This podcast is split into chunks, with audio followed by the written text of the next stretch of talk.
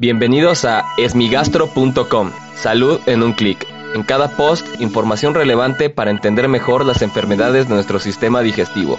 Bienvenidos. Hola, ¿qué tal? Soy Norberto Chávez y les doy la bienvenida a esmigastro.com. En este podcast, como cada lunes y viernes, hablaremos sobre las enfermedades hepáticas y sus complicaciones, particularmente para el grupo de asesoría para pacientes con enfermedades hepáticas en Facebook.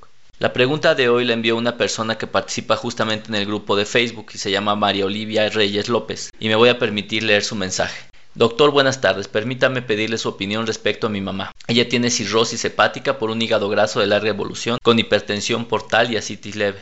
Resulta que ella es muy sensible al propanolol y desde que lo toma le da taquicardia. Con el tiempo se empieza a sentir mareada y adicionalmente presenta una hernia umbilical que ya le está dando molestia. El cirujano dice que la tiene que operar y lo mandó con un internista para una valoración. El internista consideró que hay un 60% de riesgo para la cirugía, pero el cirujano recomienda que entre más pronto es mejor, antes de que tenga que llegar de urgencia. Y pues mi mamá aceptó que ambos coincidieron en que hay que pasarle plasma antes de la cirugía por los tiempos prolongados debe de suspender el propranolol. Le interesa mucho saber su consejo, ya que también ha tenido que tomar espironolactona por asitis leve.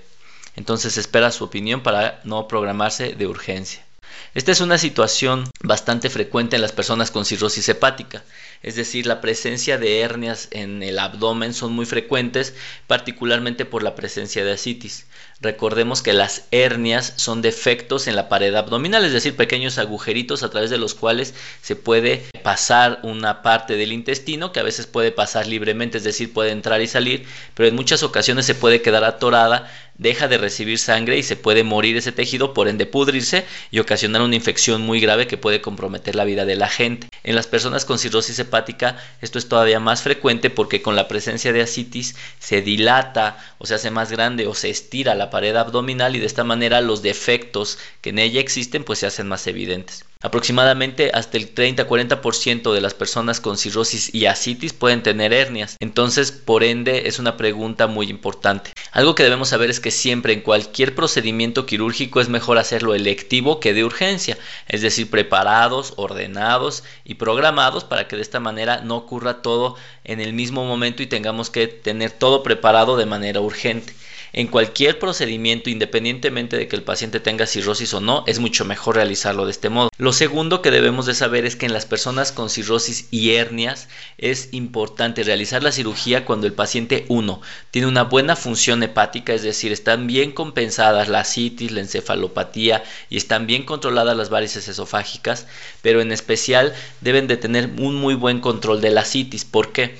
Porque obviamente si el paciente tiene asitis y, se realiza el procedimiento, se va a volver a llenar muy rápidamente y la cicatrización de esa hernia pues va a ser muy mala y puede recurrir. Además de que los pacientes que tienen asitis son muy susceptibles a presentar infecciones o falla renal cuando se les realizan procedimientos quirúrgicos. Por ende, yo creo que si el paciente se encuentra bien compensado, no tiene asitis y se puede hacer de manera electiva, sería el mejor escenario disponible para poder realizar esta cirugía, la cual sin duda es mucho más peligrosa que en una persona que no tiene enfermedades hepáticas, porque obviamente hay un riesgo mayor de sangrado y de infecciones, porque las personas con cirrosis tienen alteraciones en su coagulación, a veces coagulan más, a veces coagulan menos, y algo que tienen muy frecuentemente es una susceptibilidad incrementada a las infecciones. Por ende, hay que elegir el mejor momento.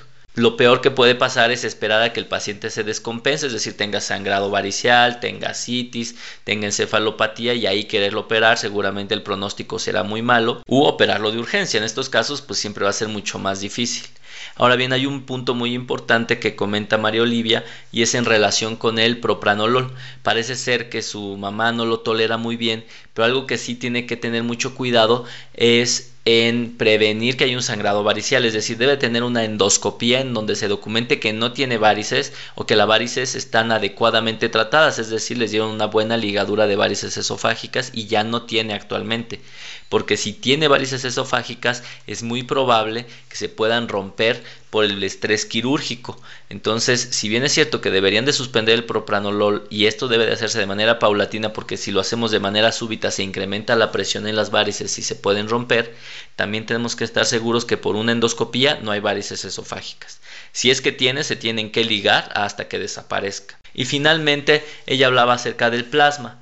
Muchas veces las personas con cirrosis hepática requieren eh, algunos hemoderivados, es decir, sustancias derivadas de la sangre que les pueden ayudar a mejorar su coagulación, entre ellas el plasma y las plaquetas. En personas con cirrosis hepática que tienen tiempos de coagulación alterados o que tienen plaquetas por debajo del límite normal, se recomienda tenerlas en reserva para que en caso de ser necesario se puedan administrar en las personas que van a ser sometidas a una cirugía.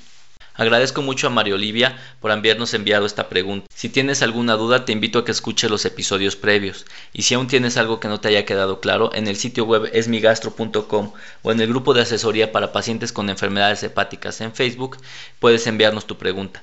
Pero si quieres participar en el podcast y escucharte, solo marca el 55 41 69 11 04 y podrás grabar tu mensaje al cual yo daré respuesta. Gracias por haber escuchado este post. Si la información les fue útil, compártanla. Hagamos que más gente esté informada. Los esperamos en el próximo podcast.